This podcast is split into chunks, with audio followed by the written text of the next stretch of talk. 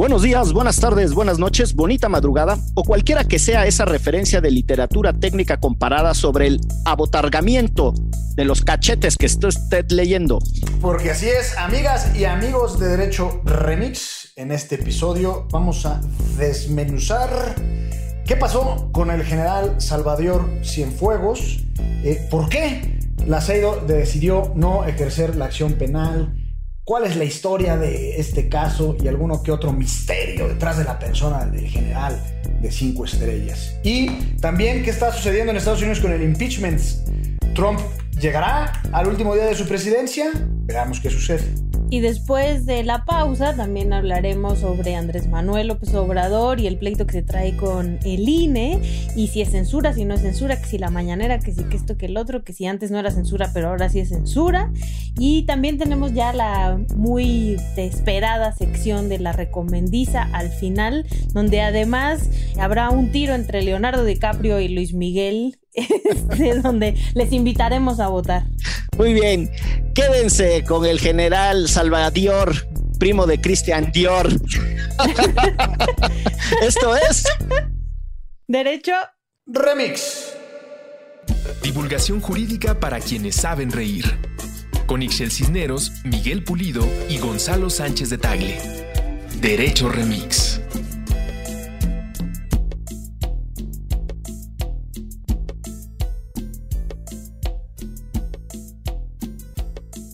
Pues nada, que el 2021 arrancó a tambor batiente. Trae acelerados los nervios, como esa bonita expresión de es que está enfermo de los nervios, ¿no?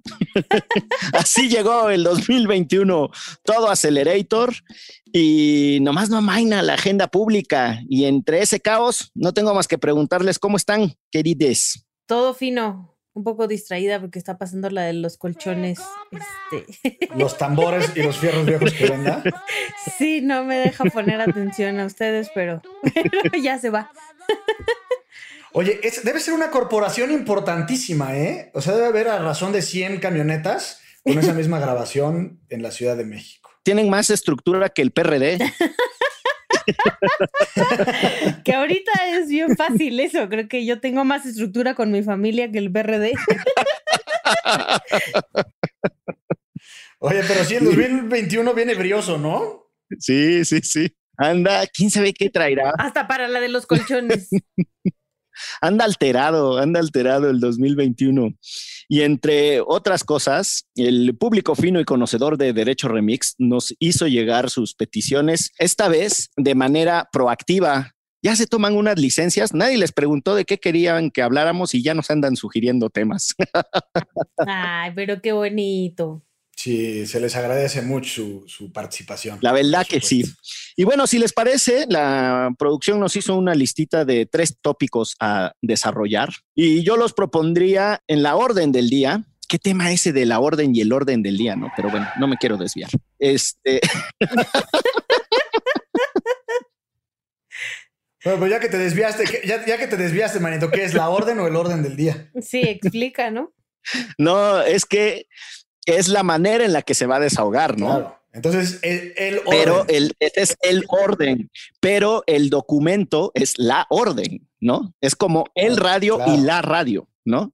El radio es el aparato, la radio es el concepto, la radio pública. O sea, verbo, verbo y sustantivo. Exactamente. Ya que alguien que sea más letrado en esas circunstancias, que nos haga las correcciones de mérito. Algún buen lingüista. Exactamente, porque no luego nos van a acusar a nosotros de lexicógrafos y de andar inventando. Ya que estamos en esas, por favor, es la COVID, porque es la enfermedad. El virus se llama SARS-CoV-2, entonces es el SARS-CoV-2, la COVID. Yo le digo SARS-CoV, sí. Sí. Yo no sé cómo le digo, pero seguramente le digo mal. es que todo el mundo le dice el COVID, pero no es el virus. El virus se llama SARS-CoV-2. La enfermedad se llama COVID. Entonces, como es una enfermedad, es la COVID. Ya podemos empezar. el señor de los paréntesis se le revirtió el asunto. Exacto. Oye, y ahora que recuerdo, no, es guas, es guas, es guas, adelante. Actualización del tema del eh, general 100 eh, Fires, mejor conocido como Cienfuegos. Además tiene un nombre así como bíblico, ¿no? Salvador Cienfuegos. ¡Ámala, cabrón! Eh, pues nada, en un... Profético. Exacto, en una síntesis, resulta que la Fiscalía General de la República, diría a la prensa, lo exoneró. Para todo fin práctico, en realidad lo que determinó fue el no ejercicio de la acción penal. O sea, no ponerle cargos. Exactamente. Y acto seguido, el día siguiente de ese polémico anuncio por parte de la Fiscalía Autónoma, por cierto, de acuerdo a nuestro orden constitucional, el presidente de la República y Marcelo Ebrard tuvieron a bien echarse una diatriba para celebrar lo que había resuelto la Fiscalía General de la República y ensalzar cómo las instituciones mexicanas habían revelado el complot de la DEA contra el general Cienfuegos. Y para mayor abundamiento del debate público, el señor ciudadano presidente de la República, Citatir, tuvo, tuvo a bien decir, pues ahora que todo el pueblo de México conozca el expediente que nos hizo favor de enviar la Agencia Federal de los Estados Unidos para el Control de las Drogas, a la que aquí le decimos la DEA, para que vean que está bien chafi que esos güeyes no saben hacer expedientes. Y riájale, manito, que se divulga la información y pues en esas andamos. Y riájale, manito, que el 80% de la información estaba en negro y no podía. Ah, no, pero ese fue otro. Es que después. El, el segundo, el segundo. Exacto. O sea, primero el presidente dijo que todo el pueblo de México conozca lo que nos mandó la DEA. Y entonces, como el eh, medio diplomático de recepción de esa información fue la Cancillería, el expediente que envió la DEA lo tenía la Cancillería. Entonces, la Cancillería lo sube sin testar nada, así como se los mandaron, así para arriba, vámonos. Y al día siguiente están ustedes eh, escuchando este podcast y los hechos a los que hacemos referencia sucedieron en algún día de mediados de enero. Y el 16 de enero, el fiscal general de la República instruyó que se divulgara también, como no, de este lado, las investigaciones o también conocida como la carpeta de investigación o las pesquisas, ¿no, manito? Sí, sí, sí, exactamente. Del general Cienfuegos que se habían hecho de este lado y eso fue lo que venía todo testado.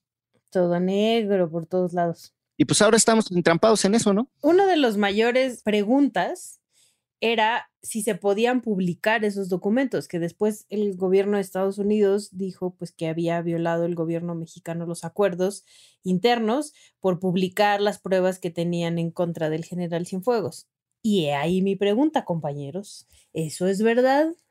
En principio, pues el Departamento de Justicia sería como, pues, ¿qué, ¿cuál sería el símil de aquí en México? Como la Procuraduría propiamente, ¿no, Manito? Sí, propiamente, sí. Emitió un comunicado extrañando al gobierno de México por haber publicado y difundido precisamente esa información que se le entregó al gobierno mexicano como resultado de un tratado que se le denomina Tratado de Asistencia Legal. Es un tratado bilateral que México tiene celebrado con prácticamente todos los países del globo y en donde precisamente hay disposiciones para ese tipo de cosas. Yo te mando información, pero pues es información confidencial, etcétera, etcétera.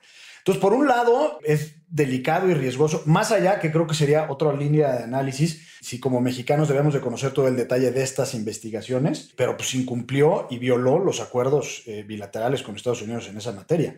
Por un lado, y por el otro, el Departamento de Justicia dice, bueno, pues ahí ya que vieron la información se podrán dar cuenta los mexicanos, pues que no nos inventamos la investigación, sino que había realmente elementos como para cuando menos iniciar con una investigación y eso fue precisamente lo que el jurado, el gran jurado, tuvo a su disposición para iniciar con la, con la investigación criminal en contra de, sí.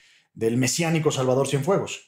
Y es honestamente, la DEA no se echaría un tiro así con un personaje como Salvador Cienfuegos si no tuviera, aunque sea un poquito de pruebas, ¿no? O sea, sí creo que, o, está rarísimo que las pruebas sean consideradas por el gobierno mexicano como improcedentes, cuando allá, cuando la jueza lo libera, les dice, o sea, dice que tenían pruebas para ello y que confían en que el, el Estado mexicano va a continuar con esa investigación. Sí, a ver, yo creo que hay varias cosas. La primera es el contraste entre los sistemas legales.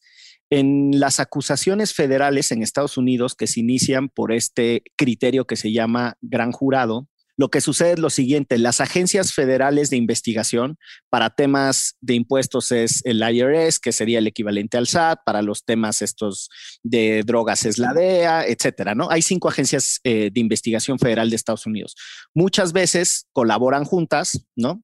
Ustedes pueden ver que a veces el DOJ, que es el Departamento de Justicia, publica con una investigación de agencias federales conjuntas y el Homeland Security, la DEA y el IRS Uh, por cierto, vean Homeland. Por cierto. Y en esas investigaciones lo que hace cualquiera de esas agencias federales es que le dice a un fiscal que pertenece al DOJ en los delitos federales. Oiga, fíjese que traigo aquí un chisme bien choncho. Se me hace que este señor se anda pasando de lanza y anda haciendo cosas indebidas. Los gringos tienen un criterio de prueba que es prueba directa, fehaciente, ¿no? Los testigos oculares para ellos, por eso hay tanto debate que ustedes ven en las películas de usted lo vio, está seguro que lo vio y entonces desestiman. Ve de lejos bien, como en la película de My Cousin Vinny, porque esos testigos se convierten en prueba directa. Y la otra prueba es a lo que ellos le llaman prueba circunstancial. La prueba circunstancial en realidad no significa que es propiamente más débil no, necesariamente, sino que no hay una afirmación directa, sino que el conjunto de interpretaciones te permite hacer una inferencia muy fuerte demostrativa. Lo que le llamamos presunciones, ¿no? Sí, lo que la DEA hace es que le dice a los fiscales, fíjense que andábamos viriguando de otros chatos y de repente en una de esas nos salió información sobre Cienfuegos. Por lo que esas pruebas en realidad no son de un procedimiento hacia él, pero todas esas pruebas circunstanciales apuntan a que ese güey andaba metido en cosas malas. Los fiscales hacen propio el caso y para poder iniciar lo que aquí dirían una averiguación previa, para decirlo ya rápido, no basta con que el fiscal esté convencido que hay un caso, tiene que ir con un gran jurado. Y el gran jurado son ciudadanos que por obligación constitucional tienen que participar ahí. Los grandes jurados tienen muchas discusiones de si son sesgados, de si no están bien entrenados para hacer el análisis de prueba, que si los gringos tienen esta cosa patriotera de a priori creerle siempre a su gobierno porque por qué su gobierno les mentiría, etcétera. Entonces, tienen un récord altísimo los fiscales cuando les presentan las pruebas y los testimonios al gran jurado para que el gran jurado diga, ándele, arránquese con el caso. Toda esa información está protegida bajo una cosa que se llama secreto de gran jurado.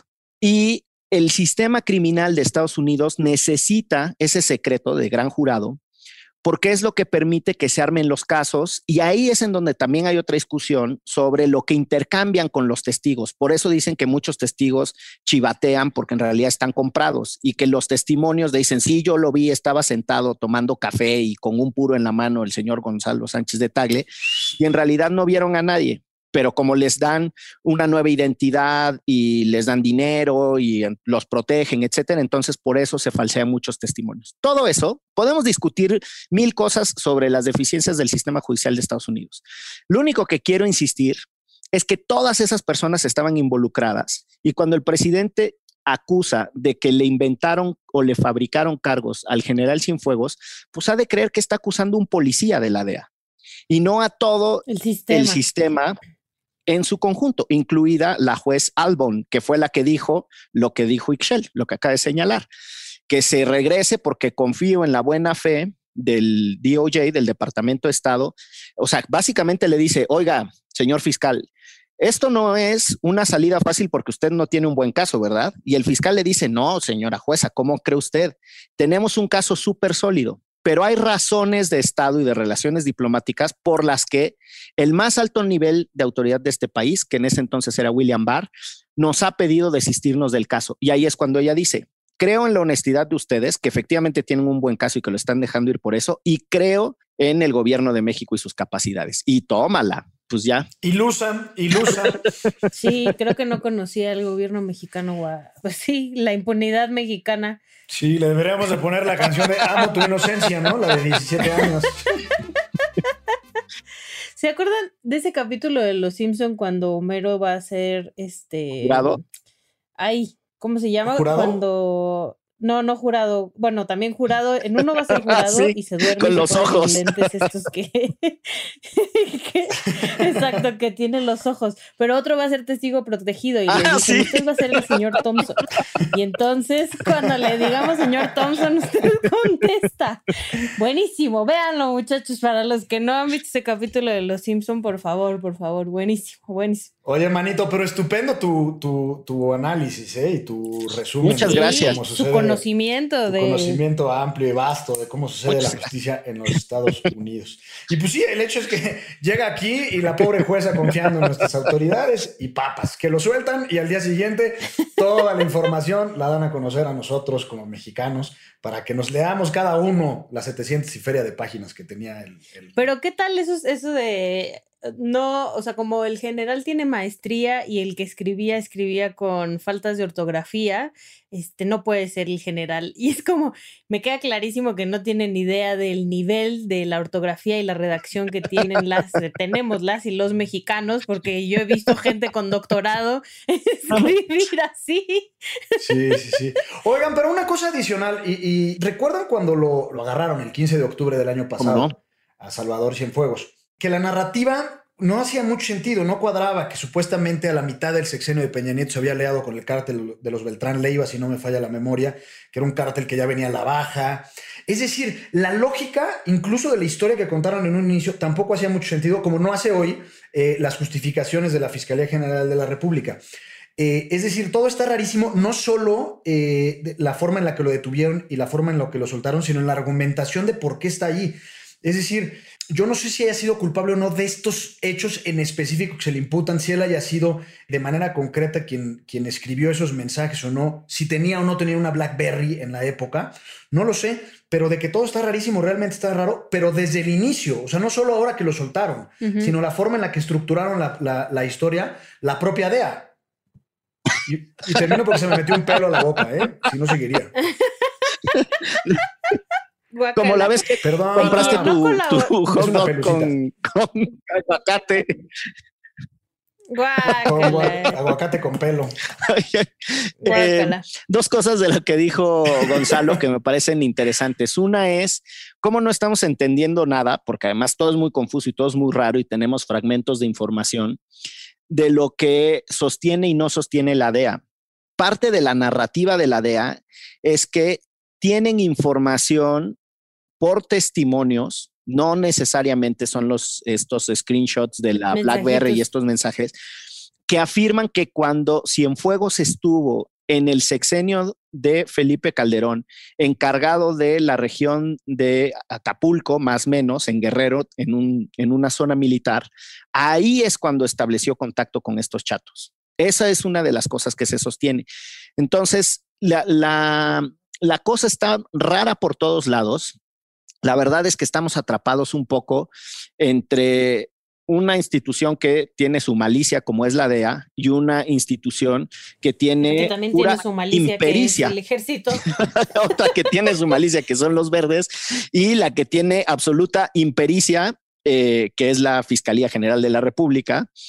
Y entre todo ese teje maneje, pues las explicaciones del presidente vienen a enrarecerlo todo, porque más allá de lo que esté sucediendo entre la DEA, si sí o si no, la verdad es que es muy raro que tengas a un jefe de Estado echándose un tiro en nombre de un general, en nombre de la Fiscalía General de la República y contra las autoridades de otro país por cosas que ni siquiera son de su competencia, ¿no? Lo que te das cuenta con esto es que el ejército y especialmente el general Cienfuegos es muy poderoso para que el presidente, la Secretaría de Relaciones Exteriores se echen un tiro de esta magnitud que además ahora con nuevo presidente en Estados Unidos tiene además otras implicaciones, que, que además fue vicepresidente con Obama, que muchos de estos procesos pasaron este, por la oficina de Joe Biden, por lo menos para un visto, y ahora esa aventarse el tiro con el presidente entrante y, te refleja eso. ¿Qué poder tiene este vato como para que te avientes el trompo a la uña de esa manera? Sí, y yo quisiera agregar dos cosas. La primera es que López Obrador se está ganando un pleito casado con Estados Unidos,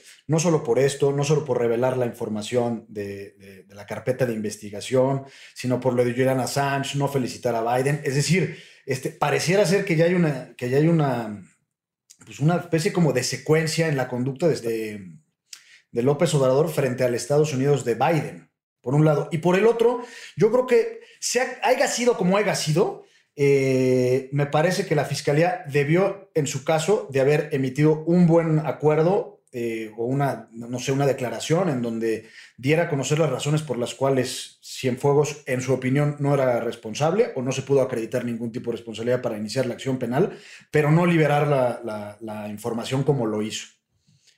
No, y además el primer comunicado que saca la fiscalía, los primeros cuatro párrafos se la pasa diciendo lo mal que lo ha hecho Estados Unidos en este caso y cómo les han tirado y no les informaron nada desde el principio bla, bla, bla. Cuando eso es lo menos importante, ¿no? O sea, honestamente para ellos es muy importante, me queda clarísimo, pero en el caso de la liberación de Cienfuegos aquí en México, lo que nos interesaba que nos dijeran era por qué eran insuficientes estas pruebas y por qué la fiscalía lo estaba dejando libre y si no había otros, eh, como decía Miguel, a lo mejor estos no son los delitos por los que el general Cienfuegos te, este, tuviera que estar preso, pero podría haber una investigación por otros casos que sabemos que hay muchas, por, eh, por, ejemplo, violaciones graves a derechos humanos en las cuales estuvo involucrado el ejército de Cienfuegos. Y hay algunos elementos ya más quizá mm, complejos para sacar conclusiones, pero creo que hay elementos de preocupación ahí flotando. Uno es los bandazos que da el presidente en el caso, lo que hace suponer que no tiene inteligencia suficiente. No me refiero a él como una persona. ¿Inteligencia emocional te refieres, No, no, tampoco. Me refiero a información precisa, detallada, muy, muy fina de las cosas que están sucediendo, ¿no? A lo que comúnmente se le conoce como los servicios de inteligencia. Porque tú no puedes salir a hacer una declaración tan incendiaria como la que él hace cuando detienen a Cienfuegos, diciendo que es ejemplo de lo podridas que estaban las instituciones del régimen anterior.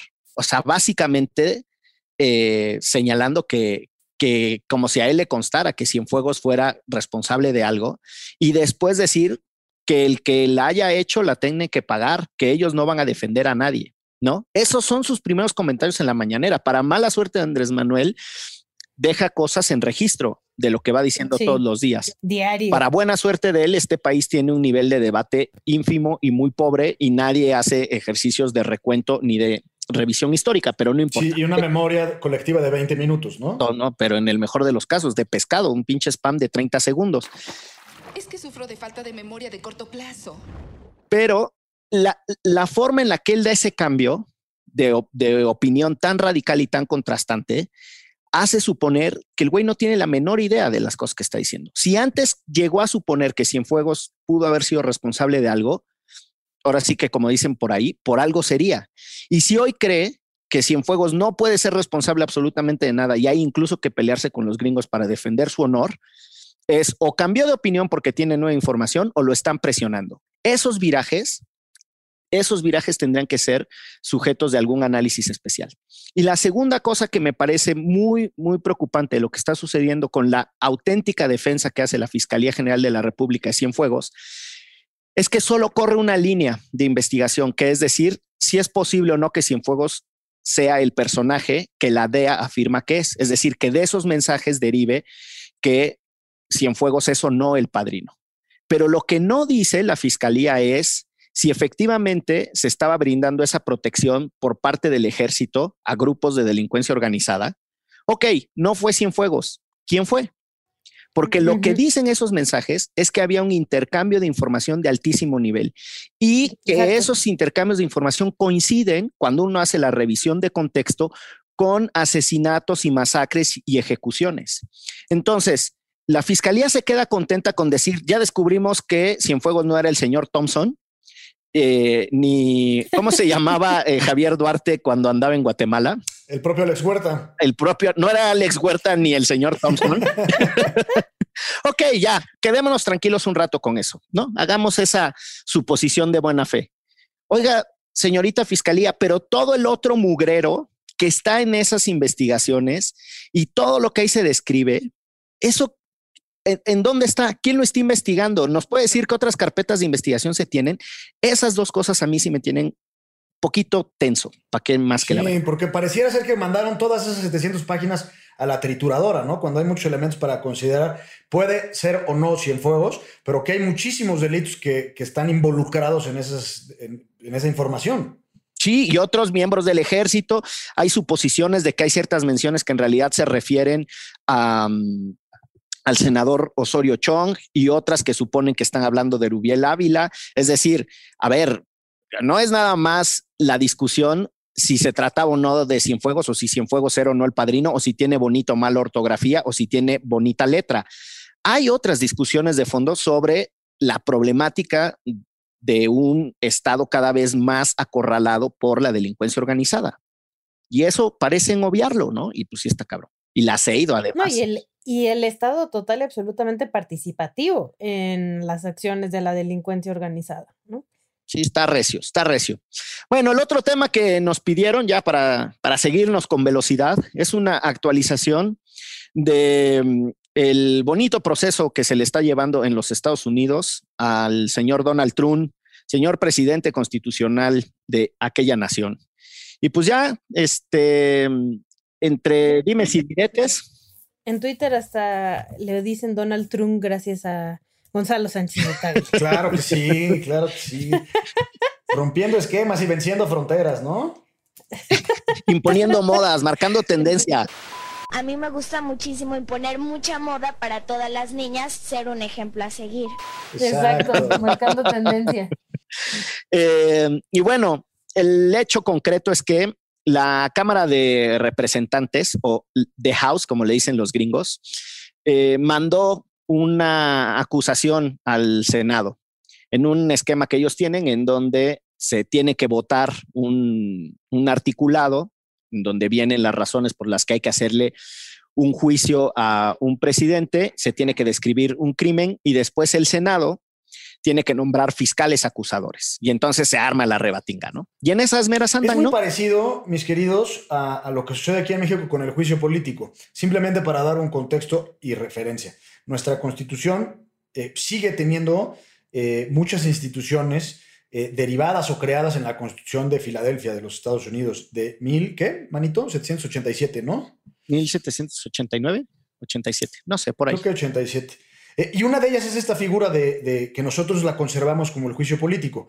A diferencia de la famosa declaración de procedencia, que es lo que conocemos como el desafuero, es por la comisión de un delito en específico y se le quita esa protección constitucional al servidor público para efectos de que el Ministerio Público pueda investigarlo y eventualmente se le sancione penalmente.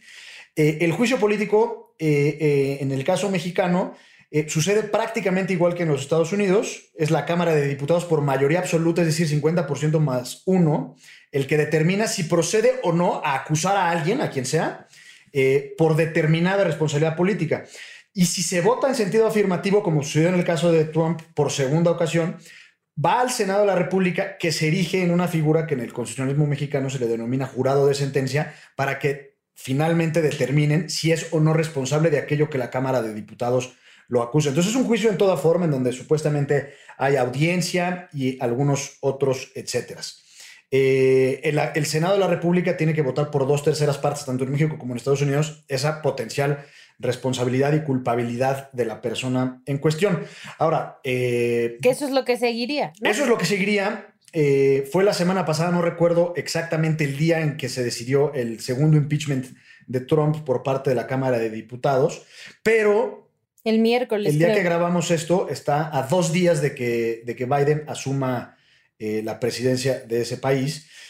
Y los líderes republicanos en el Senado de Estados Unidos como que no les gusta mucho la idea de, iniciar otro procedimiento, entonces probablemente vayan a dejar que esto pase y, ya no habrá mayor eh, consecuencia o responsabilidad para Trump. En ese sentido, pues es el presidente que ha sido eh, sometido a un proceso de impeachment dos veces en su vida como, como político, y pues ese es un poco el legado de, Donald Trump. Eh, sería fenomenal y genial que haya sido desaforado, para decirlo en términos mexicanos, porque eso implicaría que no puede volver a postularse para el mismo cargo en el 2024, por ejemplo. Pero pues es eso. Y, también con eso le, le, quitan esos privilegios económicos y de información que decías. Sí, o sea, hay una técnica que el, impeachment en el articulado trae cuáles son las consecuencias. las sanciones de, de, encontrársele culpable. Y por eso es muy importante que eh, quede formalmente establecido lo que dice Gonzalo, que queda impedido para, al haber sido acusado formalmente, participar en procesos electorales. Dos notas muy simpáticas de Estados Unidos, pero la configuración electoral de Estados Unidos tiene lo que se ha venido denunciando como un sesgo racial, hablando de, lo, de las consecuencias de los derechos políticos electorales. Eh, y una de ellas es que las ofensas en algunos estados no tienen que ser ni siquiera crímenes graves, basta haber tenido problemas con la ley, dirían en México conflicto con la ley penal, para que sean suspendidos tus derechos al voto. Y el perfil de delitos y las acusaciones de los fiscales, que están sesgadas racialmente, es lo que se denuncia, terminan haciendo que mucha población afrodescendiente o afroamericana no pueda votar. Y entonces, aunque tú tengas en ciertos estados una configuración racialmente mayoritaria, población negra, dado que tienen tantas personas suspendidos sus derechos electorales y no pueden votar, eh, termina habiendo una mayoría blanca. Por eso el bonito libro de Alexander de, New Jim Crow, que lo que dice es que todo ese sesgo racial eh, en las políticas de drogas, en las acusaciones por la aportación de marihuana, etcétera, terminaron haciendo un, en la vía de los hechos un apartheid en donde los negros no pueden votar y por eso las minorías blancas terminan siendo las que gobiernan. Es un debate súper interesante. Y, eso déjame agregar una cosa, Manito, antes de que entres a tu segundo punto. Eh, el, tema de la distritación electoral en Estados Unidos es un verdadero pues, escándalo, diría yo.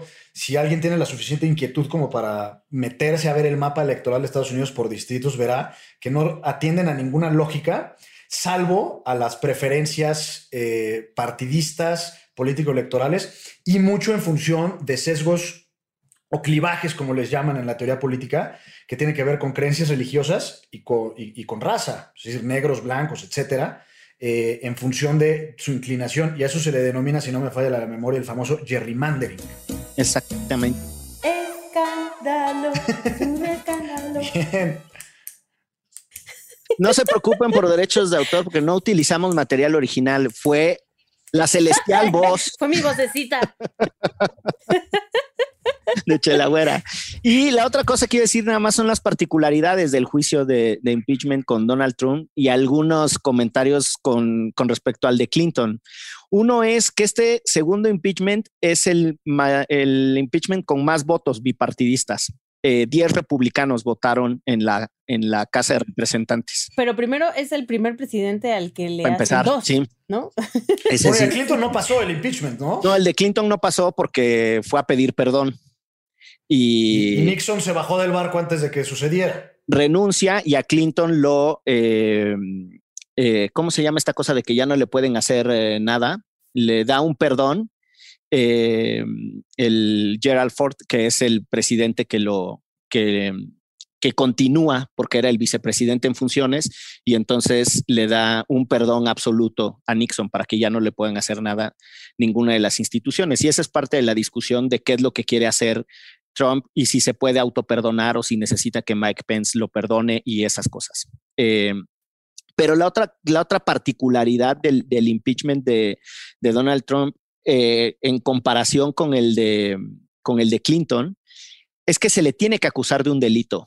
Y aquí los testigos del delito, que fue el asalto al Capitolio, son los propios senadores y los propios representantes, que eran los que estaban en el Capitolio cuando sucede el asalto al Capitolio. Entonces, eso tiene una particularidad muy, muy singular. O sea, los fiscales pertenecen al Senado, porque el fiscal que se encarga de, de la investigación y de la acusación es un representante los testigos van a ser los propios representantes y los que resuelvan van a ser los propios representantes. Eso desde la teoría de la autonomía de los órganos, no sé qué interpretación tenga, solo lo dejo ahí como una particularidad. Sí, a, eso se le denomina la teoría del ni picha, ni cacha, ni deja batear, ¿no, manito? Vámonos a una pausa y regresamos. Ayúdanos a llegar a más personas y seguir elevando el debate. Conviértete en nuestro suscriptor en patreon.com diagonal antifaz. Por un dólar al mes tendrás acceso a contenido exclusivo y nuestro agradecimiento en cada episodio. Patreon.com diagonal antifaz. Todo el dinero que recibamos lo reinvertiremos en publicidad para incrementar nuestra audiencia y ser una comunidad más grande. Patreon.com Diagonal Antifaz. Elevemos el debate.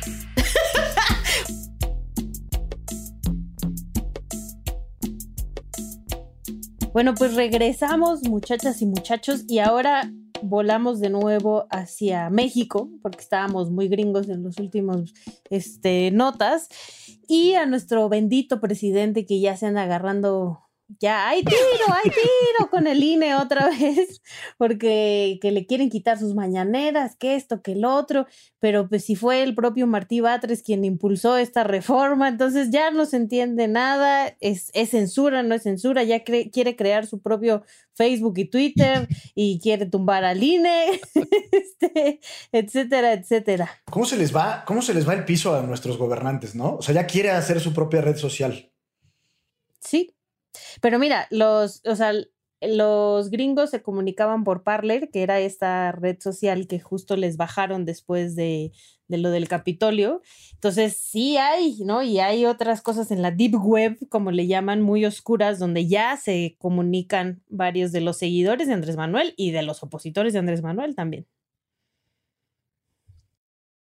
Oye, manito, dispénsame, antes de entrar al análisis ya del tiro de nuestro señor presidente contra el INE y mm, el debate sobre si se viola o no la libertad de expresión, ya que mencionó Ixchel Aladib eh, Web, hay un artículo buenísimo sobre The Silk Road, que es esta eh, web en donde entran las personas con unos alter egos y tal.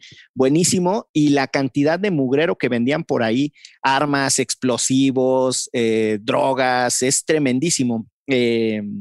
así se llama The Silk Road. Así se llama el este, portal. Un artículo. El así se, ajá, así se llama el portal y y el artículo es de, de, Atlantic, pero no me acuerdo ahorita el nombre del, del artículo, pero obviamente hace referencia a decir. Perdón, cierro el paréntesis.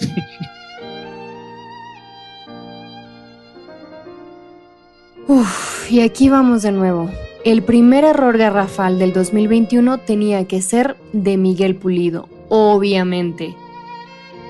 El artículo se llama The Rise and Fall of the Silk Road y no está en The Atlantic, está en Wired.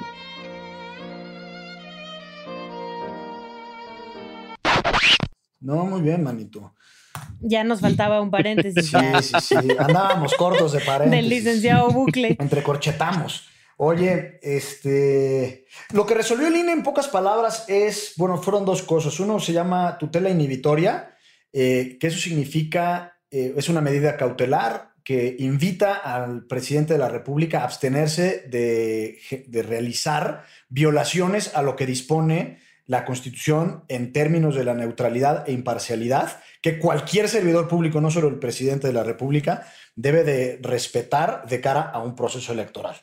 Es decir, en pocas palabras, está diciendo, no siga porque no estamos eh, juzgando o evaluando sobre el fondo, pero eh, de, seguir así probablemente eh, cometa actos ilícitos con las responsabilidades consecuentes que eso pueda acarrear, no para él en lo particular, sino para el proceso electoral en sí mismo. Y por otro lado, en, palabras de Lorenzo Córdoba, eh, y eso ya sucedió en, los procesos electorales del año pasado, destacadamente en Coahuila y Hidalgo, si no me falla la memoria, es que no se transmite la, la totalidad de las conferencias mañaneras. Y obviamente los adláteres del presidente y es una palabra muy fea, casi casi que si la pudiera retirar, la retiraría. Pero los seguidores del presidente de la República dicen que se le está coartando la libertad de expresión, el propio Martí Batres dice que cómo es posible que se trate de impedir un ejercicio de rendición de cuentas y de transparencia a la ciudadanía. Y pues aquí meto mi cuchara, las conferencias mañaneras pueden ser muchas cosas, pero sin duda alguna, cuando menos a mí, me parece que no son ni un ejercicio de rendición de cuentas, ni un ejercicio de transparencia eh, parecen más propaganda gubernamental eh, y eso es precisamente a lo que se dirige el Instituto Nacional Electoral y su Consejo General al decir que le bajen un poco de candela a las conferencias mañaneras porque efectivamente pueden incidir en el proceso electoral. Eh, nadie experimenta en cabeza ajena y en este caso ni en cabeza propia. Fox intervino de manera directa en el proceso electoral del 2006 en perjuicio de López Obrador. Y ahora López Obrador, pues parece que no, que, que, que pues ya le gustó la foxiña, ¿no? O sea, él dice, eh, hágase la voluntad en los bueyes de mi compadre. Y, él dice, bueno, pues Fox muy mal, pero yo sí quiero seguir con mis conferencias mañaneras porque es mi forma de gobernar de cara al público. Yo creo que en este caso en particular, eh, el INE viene en el sentido de decir, oye, pues, pues, tú tienes eh, la prerrogativa como, como servidor público de, de, llevar a cabo una serie de actos de difusión de tus victorias o como las quieras llamar gubernamentales, pero si incide en el proceso electoral, pues hay limitantes, entonces limítese, pues. Totalmente. ¿No? es tu tema, venga, Miguel, venga. No, es que ahí de lo que dice Gonzalo, yo nada más agregaría una cosa. Hay un debate judicial en México bastante interesante sobre la diferencia entre opinión e información. Y eh, hay además un referente que creo que ya alguna vez hablamos de él, cuando el famoso caso de los vados de, del vado de Aguas Blancas, perdón, en donde eh, por la vía de lo que se llamaba la investigación de graves violaciones a las garantías individuales en, la constitución antes de ser reformada, eh, la Corte podía hacer estas investigaciones. Y el, caso del vado de aguas blancas se resuelve diciendo que la intervención sistemática manipuladora por parte del gobierno de Guerrero violaba el derecho a la información y para todo fin práctico lo que estamos hablando, después describe cómo tiene que informar las instituciones de Estado de manera objetiva, veraz, directa, etc. Y yo solo diría que la mañanera está llena de demasiadas imprecisiones.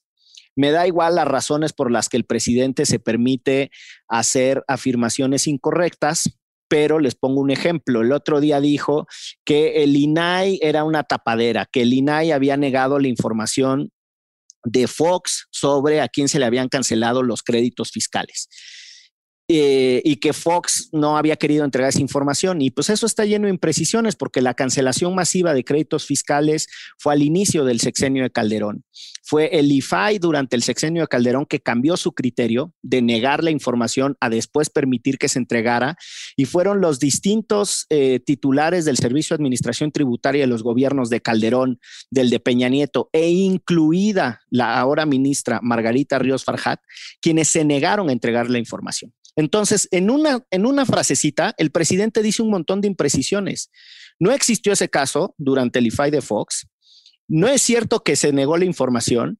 Y lo peor del caso es que fue durante su administración, una subordinada de él, la que seguía insistiendo que no podían entregar esa información porque violaba el secreto fiscal. Fundar tuvo que ganar un amparo en no sé cuántas revisiones para que Margarita Ríos Farhat entregara la información por orden de la Suprema Corte. Entonces, ay, no sé, yo lo que diría es, si el presidente quiere seguir hablando todas las mañanas eh, y no dar su opinión, sino efectivamente dar información, tendría que ceñirse a un estándar de veracidad que hoy no respeta. Sobre todo que eh, como tiene un gran apoyo social, ¿no? O sea, se recarga mucho en eso. ¿Qué quiere la gente? Que yo hable todas las mañanas. ¿No?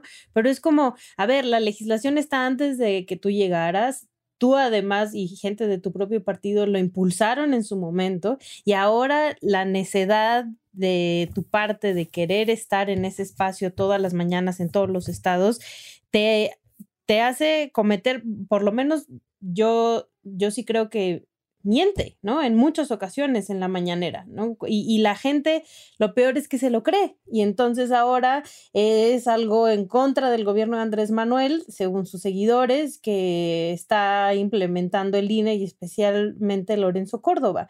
Y es como esto ya existía, o sea, las elecciones pasados, este, así sucedió, ¿no? O sea, no es la primera vez que sucede en los estados, en las elecciones del año pasado, en los estados donde ocurrieron elecciones, la mañanera no se transmitió y no hubo problema. Y hay un, hay, es más, él diciendo que no se iba a transmitir completa porque, o sea, ya él en el poder, que no se iba a transmitir completa porque esto violaba estas legislaciones, bla, bla, bla. Y es como, ¿y ahora por qué se dice algo distinto? ¿Y por qué nosotros no nos enteramos de esas cosas? Es que le da, digamos, independientemente de del fondo del tema, creo que alimenta la forma en la que López Obrador hace política, es decir, de, contraste y de golpeteo. Y en ese sentido ahora le toca al INE, que es, digamos, como el usual suspect de, los, de López Obrador, ¿no? Desde el 2006. Y por otro lado, un, un comentario al margen. Eh, además, las, las, las, conferencias mañaneras son, tienen un talante poco democrático desde una perspectiva. Y desde una perspectiva, digamos, muy general. Eh, parte de los elementos esenciales de la democracia es la posibilidad de que todos y cada uno de los ciudadanos, sectores públicos, organizaciones de la sociedad civil participen en el debate y las discusiones públicas. Y, digamos, una contraparte de, ese derecho a participar es la posibilidad de establecer agendas públicas, es decir, de qué se discute y cuándo se discute. Y el hecho de que el presidente acapare la agenda noticiosa todos los días implica que prácticamente de lo único que platicamos, excepción hecha, por ejemplo, del movimiento feminista que se le salió de las manos a López Obrador, pero hay muy pocos en sus dos años de gobierno, eh, implica que de, lo que, de lo que platicamos los mexicanos está prácticamente determinado en asuntos públicos por lo que dice o deja de decir López Obrador en las conferencias mañaneras. Eh, un ejemplo muy claro es lo que ya lo, lo, refería al principio del programa, a Julian Assange. ¿Por qué estaríamos platicando de Julian Assange en México? Bueno, pues porque el presidente le ofreció eh, eh, una, asilo, político. una camita y una almohada con su agüita caliente a Julian Assange. Si no fuera de eso, pues estaríamos platicando de otra cosa, quizás de temas más importantes. Y en ese sentido también es, es porque es poco democrático, más allá del ataque directo o indirecto a periodistas, a medios de comunicación críticos, etcétera. Pues sí. Y hablando de ejercicios de rendición de cuentas, es importante que eh, demos las razones de el retraso en la rifa navideña de la merch de Derecho Remix. Solo sucedió Voto por voto, casilla por casilla. Sucedió que hay un retraso en la entrega por parte de los H proveedores y eso es lo que ha dilatado, ¿verdad? Que se cierre el procedimiento. Luego, luego echándole culpa a los terceros, manito, como el presidente de la República. Sí, como el presidente. Es sí, no es culpa mía, es el neoliberalismo, ¿no? El gobierno pasado me dejó así, los, los directivos anteriores de Antifaz me dejaron así ya el changarro. Además, estoy dando aquí la cara en nombre de la H Producción, porque en realidad a mí ni me toca eso, pero respetando la autonomía, para que vean que es claro, yo explico las razones. Es igualito que la fiscalía y el titular del Ejecutivo. Ser autonomía. Así más o menos. Por dedazo. Gracias al licenciado Bucles. Sí, oigan, bueno, una cosa adicional sobre el tema de, por qué eh, tenemos esa rebatinga en el caso de la libertad de expresión y lo que sucede con la mañanera, etcétera, etcétera, es la manera en la que el sistema electoral mexicano está hiperregulado. Y solo es una invitación a que escuchen el episodio en donde Pamela San Martín con toda contundencia dice que eh, está basada la legislación electoral mexicana en la extrema desconfianza. Y desde esa perspectiva termina siendo un bodoque que es muy difícil que mantenga la compostura y eh, la posición erguida, porque de verdad tiene tantos chipotes, tapones, embarradas, correcciones, remendadas, suturas, de todo, que es muy difícil de seguir y la afirmación de cada uno de los contendientes de que cuando ellos lo hacen no es indebido, pero cuando lo hace el de enfrente sí, termina generando discusiones absurdas. El PAN trató de hacer en el sexenio de Calderón una campaña en la que reafirmaba la importancia de su, de su perspectiva de gobernar y fueron los aliados de López Obrador y el propio López Obrador, repitiendo un poco lo que ya decía hace rato Chelagüera y también el abogado más Laureles, que esa conducta del PAN era la de partido de Estado y que para eso nos habíamos organizado y habíamos hecho la eh, famosa reforma electoral desde los noventas y que no se valía que ahora utilizaran el argumento de ser gobierno para manipular e intervenir indebidamente en las elecciones. Y entonces ahí estamos, ¿no? A vueltas y a vueltas y a vueltas y cuando lo hace uno está mal y cuando lo hago yo está bien. Y pues la verdad es que para decir que eh, el sistema electoral mexicano termina siendo muy, muy enredado en sus dimensiones sancionatorias y el ciudadano cada vez está más confundido y así es muy difícil construir pedagogía cívica. pues bueno, dicho lo cual, si no hubiese más que comentar, con esto cerramos este segundo episodio. Ay, perdón. Entonces, bueno, vamos a, pues antes de irnos, vámonos a la clásica recomendiza para que se democratice el conocimiento y no seamos como aquellos de enfrente. Arráncate. ¿Quién quiere empezar? ¿Tú, manito? A pronto.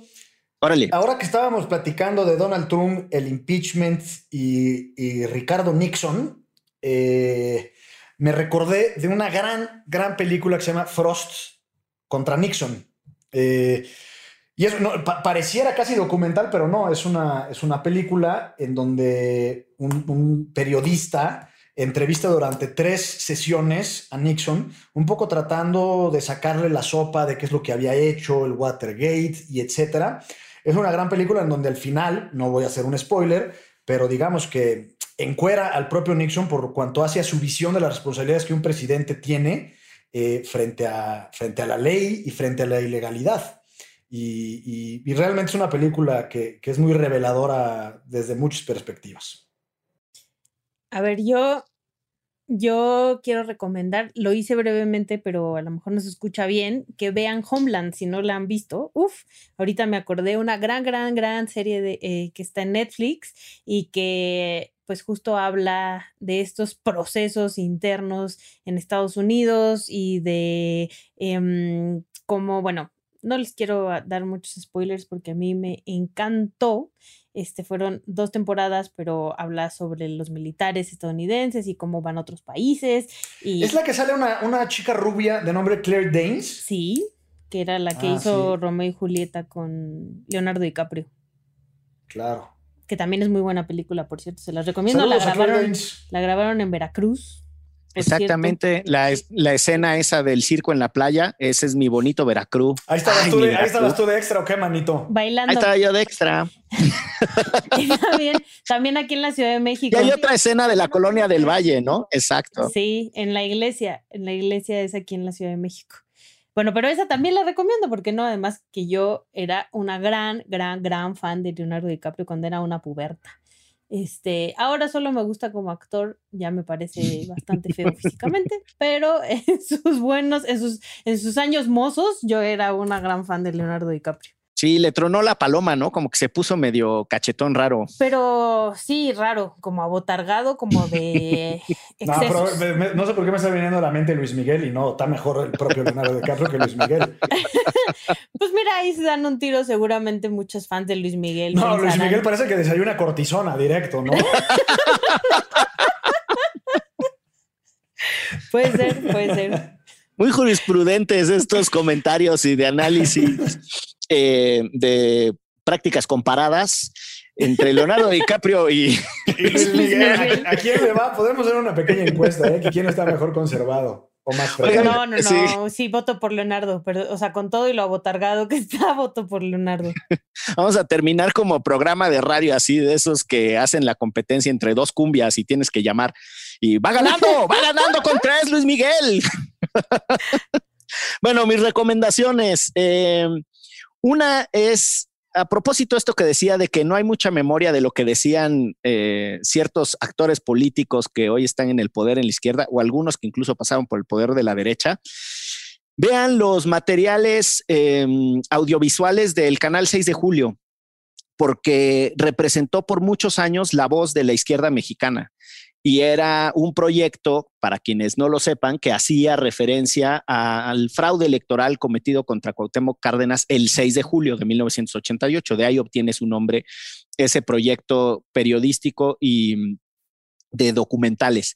Y tiene, entre otras cosas, eh, unas entrevistas, por ejemplo, a Castañeda cuando era muy jovencito, se dejaba la barba y salía con una guayabera y reposado en una hamaca. El mismo Jorge Castañeda que después terminó trabajando en Televisa y diciendo unas barbaridades con Jorge, con Jorge, ¿Con- ¿cómo se llama Aguilar Camín? Con Héctor, Héctor. con Héctor Aguilar Camín.